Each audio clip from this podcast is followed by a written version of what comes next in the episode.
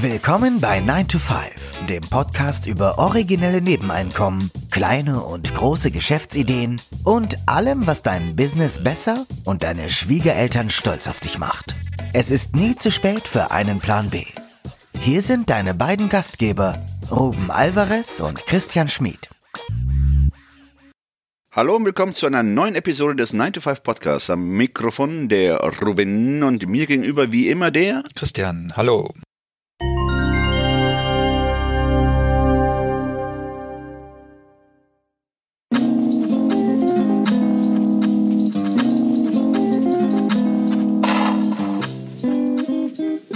Der Titel der heutigen Episode lautet Auswandern auf vier Rädern.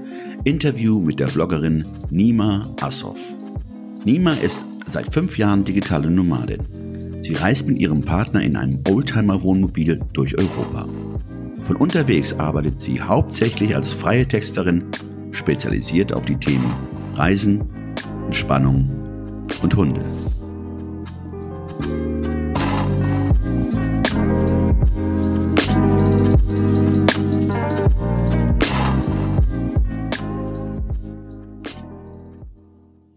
Hallo und willkommen zum 9 to 5 Podcast, Nima. Schön, dass du heute mit uns über digitales Nomadentum sprechen kannst. Könntest du dich unseren Zuhörerinnen vielleicht kurz vorstellen? Klar, kann ich.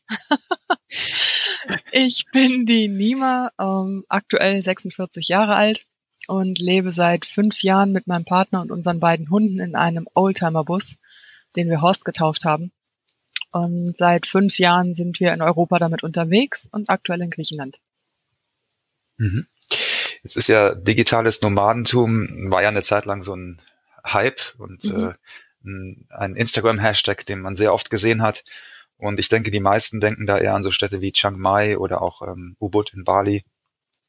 Aber jetzt mit dem mit einem Oldtimer-Bus durch Südeuropa reisen ist eher ungewöhnlich, finde ich. Was hat euch dazu bewogen, so zu reisen und nicht zu jetsetten? Also allein das Wort Jetsetten hört sich für mich schon sehr stressig an. ich fand es immer schön, den Gedanken, ein eigenes Zuhause zu haben, mit dem ich unterwegs bin, weil mir dieses eigene Zuhause auf Rädern auch einen gewissen ähm, Rahmen bietet, an dem ich mich orientieren kann. Ich wechsle zwar den Ort, aber ich habe immer meine eigenen vier Wände bei mir. Und wir wollten gerne mehr Zeit ähm, in der Natur verbringen, Zeit zum Klettern haben, einen engen Kontakt mit der Natur auch haben. So ist uns die Idee gekommen, in ein Wohnmobil zu ziehen, auch weil wir zwei Hunde haben, die wir gerne mit auf Reisen nehmen wollten. Dass es dann ein Oldtimer-Bus geworden ist, das war eher Zufall, das war jetzt nicht beabsichtigt. Aber im Nachhinein sind wir froh, dass es so gekommen ist. Du hast ja jetzt schon einige berufliche Stationen äh, hinter dir. Kannst du ja vielleicht auch gleich noch selber was zu sagen? Selbstständigkeit, aber auch Anstellung. Und aktuell bist du ja freiberufliche Texterin und Coach, aber wir wollen jetzt mal über das ähm, Bloggen und Texten in der Hauptsache heute sprechen. Und du bist spezialisiert auf die Themen Reisen, Hunde und Entspannung. Hm, hast du dir bewusst solche Nischen aus, ausgesucht nach dem, nach dem Motto, ich schreibe über das, wo ich mich gut mit auskenne, oder hatte das, hast du es eher von der anderen Seite aufgezogen, dass du gemerkt hast, dass da am meisten Nachfrage ist? Nee, das hat sich eigentlich von alleine entwickelt. Ich habe vor sechs Jahren mit einem Blog selber angefangen, bei dem ich über das Reisen geschrieben habe nach Spanien und meine Outdoor-Erlebnisse. Und über den Blog sind dann Leute auf mich zugekommen und haben gefragt, ob ich für sie auch gerne schreiben möchte, weil sie gemerkt haben, dass ich mich auf diesem Gebiet gut auskenne. Und so hat sich das dann irgendwie verselbstständigt, dass dann Anfragen auch kamen bezüglich Hunde, weil ich auch eine Hundetrainerausbildung habe. Und ich schreibe natürlich über Dinge am besten, bei denen ich mich auch auskenne und einen Bezug dazu habe. Deswegen hatte ich nie die Ambition, mich dann in andere Themen einzuarbeiten. Das überlasse ich Leuten, die davon mehr Ahnung haben. Sondern ich bleibe wirklich bei dem, was ich gut kann, was ich mag. Und da spürt man dann auch in den Texten, dass ich Ahnung davon habe. Dass jetzt Leute auf dich zugekommen sind und äh, dich nach äh, ja, Textfähigkeiten nachgefragt haben, zeugt doch davon, dass dein Blog relativ also relativ gut besucht war. Also du hattest schon äh, eine große Fangemeinde aufgebaut? Nee, gar nicht. Das war total lustig. Der war noch relativ klein zu der Zeit. Ähm, aber ich habe mir halt eine Nische ausgesucht. Da ging es um das Klettern und Outdoor-Aktivitäten in Spanien. Darüber schreibt kaum irgendjemand. Und so sind da Leute auf mich aufmerksam geworden, die selber über das Klettern geschrieben haben oder eben auch über das Campen, die selber Online-Magazine hatten und da noch Texter gesucht haben. Denen hat mein Schreibstil gefallen, die wollten irgendwas Authentisches und so hat sich dann eine Zusammenarbeit ergeben. Kann man heute mit Bloggen, Bloggen überhaupt noch Geld verdienen? Keine Ahnung, würde ich auch gerne wissen. also mein Blog, ähm, den habe ich nie mit dem Ziel betrieben, Geld damit zu verdienen, sondern das war immer so ein Spaßprojekt. Ähm, ich denke schon, dass ein Unternehmen mit einem Blog Geld verdienen kann, aber es steckt halt wahnsinnig viel Arbeit drin. Also man darf sich nicht vorstellen, ich mache einen Blog auf und dann werde ich reich, sondern erstmal ist das wirklich ein Sack voll Arbeit. Und ja, ich weiß nicht, ob das, also mich würde es nicht reizen, mit Bloggen Geld zu verdienen. War denn dieser Reiseblog, wie hieß der, der Reiseblog, den du geschrieben hast? Der hieß damals Abenteuer Spanien und ich habe ihn dann umbenannt in Abenteuer unterwegs. Mhm. War das ein, wie regelmäßig hast du dafür geschrieben? Ähm, was, was für Artikel waren das, die du da geschrieben hast? Und ähm, was hast du auch gelernt beim, beim Schreiben dieser Blogbeiträge? Ich habe damals, glaube ich, vier Artikel im Monat geschrieben, also schon ein Artikel pro Woche. Am Anfang war das relativ viel. Ich habe darüber geschrieben, halt einmal über die Outdoor-Aktivitäten, dann über das Reisen mit Hunden, dann über den Prozess, wie wir den Bus bekommen haben, später dann auch ähm, Reiseerlebnisse. Ich habe Tipps gegeben, wo man wandern kann, klettern, wie man einkaufen geht in Spanien oder Griechenland. Also alles so alltägliche Dinge mhm. auch, auch wie ich mit dem mobilen Leben zurechtkomme, weil sich das viele sehr romantisch vorstellen. Ist es das nicht? Nee, nicht wirklich, nicht immer. Wie im restlichen Leben auch. Das hat immer alles zwei Seiten. Das ist nicht immer alles nur total romantisch. Es sei denn, man findet das schön, wenn es nachts hier in dem Bus regnet. ich finde es nur bedingt romantisch. ähm, genau, aber wegen der Blogartikel, ich habe es dann irgendwann runtergeschraubt, weil ich dann eben für andere Magazine so viel geschrieben habe. Und aktuell ist es vielleicht ein Artikel im Monat, manchmal auch zwei. Ich mache mir keinen großen Stress, sondern schreibe dann, wenn ich Lust dazu habe. Also ist das dann eher wie so eine Art Reisetagebuch zu verstehen, oder? Ähm, ich gebe schon Reiseinformationen, aber mir ist es immer wichtig gewesen, die Menschen miteinander zu verbinden und Vorurteile abzubauen. Ich möchte die Leute animieren, sich auf ein Land wirklich einzulassen und nicht die interessantesten Hotspots in Spanien oder Griechenland abzuhüpfen. Also dafür ist mein Blog nicht gedacht, sondern zu sagen, lasst euch auf die Leute ein, versucht ein paar Brocken der Landessprache zu sprechen, verlasst die ausgetretenen Pfade und guckt euch das Landesinnere an. Das ist so mein Anliegen immer gewesen. Das erklärt natürlich jetzt auch, warum du mit einem Oldtimer-Bus durch Süd Südeuropa fährst und nicht äh, in Chiang Mai bist. Weil das, das Ausgetrampelte Pfade oder so. ja, genau, das wäre ja dann so eine Art Hotspot, genau. Ähm, wie findest du denn aktuell deine Auftraggeber oder wie finden deine Auftraggeber dich? Oh, wir finden uns gut. ähm, ich habe ein paar Auftraggeber, die habe ich schon eine ganze Zeit lang teilweise schon drei Jahre. Und ansonsten finde ich einige Auftraggeber bei Facebook in Textergruppen. Wenn man bei Facebook in der Suche nach Text sucht, da werden einem verschiedene Gruppen vorgeschlagen. Da tauchen auch immer mal wieder interessante Aufträge auf oder über Weiterempfehlungen. Sind das in der, also mein Vorurteil wäre jetzt bei Facebook-Gruppen, dass das, dass da eher so SEO-Texte angefragt werden oder so, ja, Con Content-Produktion mhm. angefragt wird. Sehe ich das falsch? Nee, das siehst du richtig. Das wird da schon auch angefragt. Ähm, aber es kommen zwischendurch auch immer wieder andere Anfragen. Also da muss man schon dann ein Auge drauf haben, immer mal wieder reingucken. Auch bezüglich der Preisgestaltung sind da manchmal sehr lustige Vorstellungen seitens der Auftraggeber. Da ist schon ein bisschen Geduld gefragt. Drei Cent pro Wort und solche Geschichten wahrscheinlich. Das ne? wäre aber dann schon hochgegriffen. Oh, okay. Manche kommen wirklich noch mit weniger, das ist schon sehr niedlich. okay. Was, ähm, also ich, ich bin ja auch äh, Texter im Hauptberuf. Ich stelle mir jetzt vor, dass, dass es vielleicht ein Problem sein könnte, dass man kein lokales Netzwerk hat oder dass man nicht die Möglichkeit hat, seine Kunden zumindest beim Erst, äh, Kontakt kennenzulernen in Persona. Mhm. Ist das ein, ein, Problem, mit dem du auch konfrontiert bist? Nee, gar nicht. Ähm, bisher wollte mich noch überhaupt kein Kunde kennenlernen. ich weiß aber nicht warum. Und kennenlernen geht ja auch online. Also selbst wenn sie es mhm. wollten, können wir ja eine Online-Konferenz machen und uns auf dem Weg kenn kennenlernen. Aber es hat tatsächlich noch keiner gefragt, kannst du mal vorbeikommen auf einen Kaffee und dann lernen wir uns kennen. Hm. Okay. Das heißt, ein, ein digitales Leben, ein digitales Netzwerken ist für dich ganz normal. Mhm, genau, das ist mein regulärer Alltag. Mhm. Fehlt dir da manchmal was? Ähm, nee. Ich muss jetzt tatsächlich überlegen, aber nee, mir fehlt nichts. Kann mhm. ich nicht behaupten. Ich finde das angenehm so.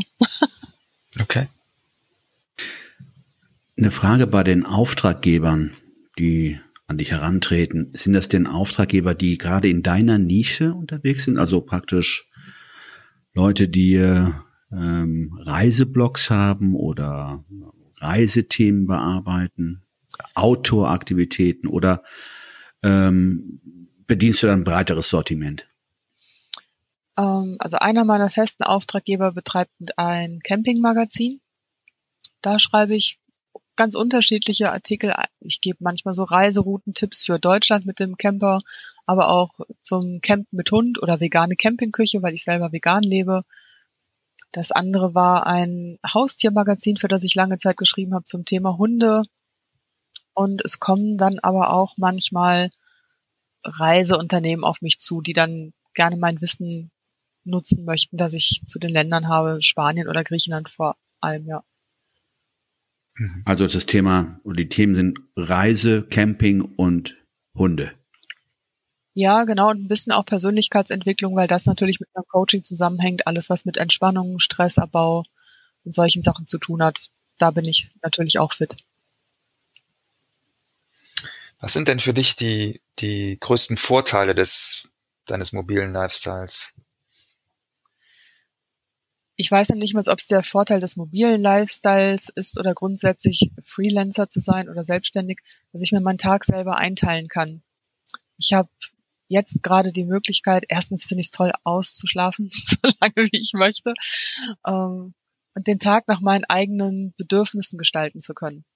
Und was jetzt natürlich durch unseren Lifestyle mit dem Bus dazukommt, ist, dass wir meistens ganz abseits in der Natur stehen und ich absolute Ruhe habe. Ich habe kaum äußere Ablenkung. Ich kann vielleicht zwischendurch mal schnell klettern gehen, wenn ich dazu Lust habe oder ins Meer springen. Das finde ich schon sehr schön, diese Flexibilität und auch die, die räumliche Freiheit, ja. Hast du von diesem Lifestyle geträumt, als du noch in deiner Festanstellung äh, in einer deutschen Stadt, sage ich jetzt einfach mal ganz anonym, gesessen hast? Oder ist das etwas, das erst durch das Tun sozusagen für dich sich erschlossen hat? Also wenn ich davon damals geträumt hätte, dann wäre es vermutlich eher ein Albtraum gewesen. ähm, weil ich war damals extrem sicherheitsbedürftig. Also ich hatte eine Festanstellung, ich hatte ein eigenes Haus, so richtig gesettelt, wie man das so hat. Und so ein Leben zu führen, überhaupt campen zu gehen, das wäre für mich schon ein Horror gewesen. Und dann noch selbstständig die Kombination, die hätte mir den Rest gegeben. Ich bin da nach und nach erst reingewachsen und habe gemerkt, dass das einen großen Reiz mit sich bringt, und habe dann dieses Gefühl der Freiheit zu schätzen gelernt. Und dafür war ich dann auch bereit, mein Sicherheitsbedürfnis hinten anzustellen. Aber damals hätte ich es mir nicht vorstellen können, ganz bestimmt nicht. Das ist ja interessant. Also du hast dein, dein Sicherheitsbedürfnis peu à peu sozusagen durch das Freiheitsbedürfnis äh, ist das abgelöst worden. Mhm. Mhm. Genau. Gab es da irgendein Schlüsselerlebnis oder ist das einfach, ja, einfach sozusagen zufällig so entstanden? Ich hatte irgendwann eine ziemliche Lebenskrise. Ich habe meinen Job aufgegeben bei diesem Unternehmen, für das ich lange Zeit gearbeitet habe. Dann hatte ich noch eine Scheidung und habe mein Haus dann auch an meinen Ex-Mann abgegeben und hatte zwei Jahre lang so ein richtiges Tief, aus dem ich nicht mehr rausgekommen bin und habe dann einen großen Cut gemacht und bin nach Spanien gegangen und habe mich da neu sortiert, neu orientiert und neu gefunden. Und dabei habe ich dann plötzlich gemerkt, dass ich viele Ängste mit mir rumtrage, die mein Leben sehr schwer und ja unfrei machen. Und dann habe ich Schritt für Schritt angefangen, diese Ängste anzugehen und abzubauen und dadurch ist dann immer mehr Sicherheit in, von innen heraus entstanden und nicht mehr das Bedürfnis, das im Außen zu suchen. Und, und diese, ja, deine Erfahrungen spiegeln sich auch in deinem Mentoring-Programm wieder? Mhm. Oder, okay. Das heißt, du unterstützt Menschen, die vielleicht in einer ähnlichen Situation stecken oder sich äh, finden wollen, äh, die unterstützt du als Coach und äh, begleitest sie. Genau, Menschen, bei denen das Leben aus dem Gleichgewicht geraten ist, weil sie sich und ihre Bedürfnisse nicht ernst nehmen, weil sie die immer wieder hinten anstellen, für alle anderen da sind, nur für sich selbst nicht. Die unterstütze ich dabei, ihr Leben ins Gleichgewicht zu bringen und sich selber an die erste Stelle zu setzen. Also nicht im Sinne von rücksichtslosem Egoismus, sondern von gesunder Selbstfürsorge und daraus dann ein Leben zu gestalten, das wirklich zu den eigenen Bedürfnissen auch passt. Was meinst du, wo bei den, bei uns Deutschen, sag ich jetzt mal so, ähm, dieses starke Sicherheitsbedürfnis herkommt? Boah, wenn ich das wüsste, ich glaube, ich würde es jeden wissen lassen. Ich kann es mir nicht erklären. Das ist so ein so ein gesellschaftliches Ding. Also wir Deutschen reden gerne über Angst und ähm, machen uns da auch schnell verrückt und manchmal fehlt uns so nach meinem Empfinden die Lebensfreude, die Leichtigkeit. Also wir sind sehr verkopft und das muss immer alles funktionieren. Ich weiß nicht, ob das miteinander zu tun hat. Ähm, Im Süden haben die Leute natürlich auch Angst, aber auch ein großes Stück mehr Herz und Lebensfreude. Und ich glaube, das wiegt vieles auf, den Moment mehr zu genießen. Aber ich weiß es nicht. Also da rätsel ich. ja. Ja, sehr interessant. Nima, wo können unsere Hörer und Hörerinnen dich am besten online finden? Einmal noch immer auf meinem Reiseblog abenteuerunterwegs.de oder auf meiner Mentoring-Seite nima-assoff.de und auch bei Facebook Nima Assoff. Da bin ich sehr aktiv und mitteilungsfreudig. und freue mich auch immer über Kontaktanfragen, also gar nicht im Business-Sinne, sondern ich vernetze mich einfach gerne, weil ich das immer spannend finde, was sich aus den Kontakten auch dann ergibt. Ja, tausend Dank für deine äh, Offenheit und ähm, dieses Gespräch und ja, wir sehen uns. Wir hören uns. Wo auch immer. genau. genau. ja, du bist ja noch in Griechenland, nicht wahr? In diesem Sinne, ähm, jetzt kann ich schon sagen, Kalinichta. Kalinichta, Galo Bragi. Tschüss. Ciao, ciao. Ciao.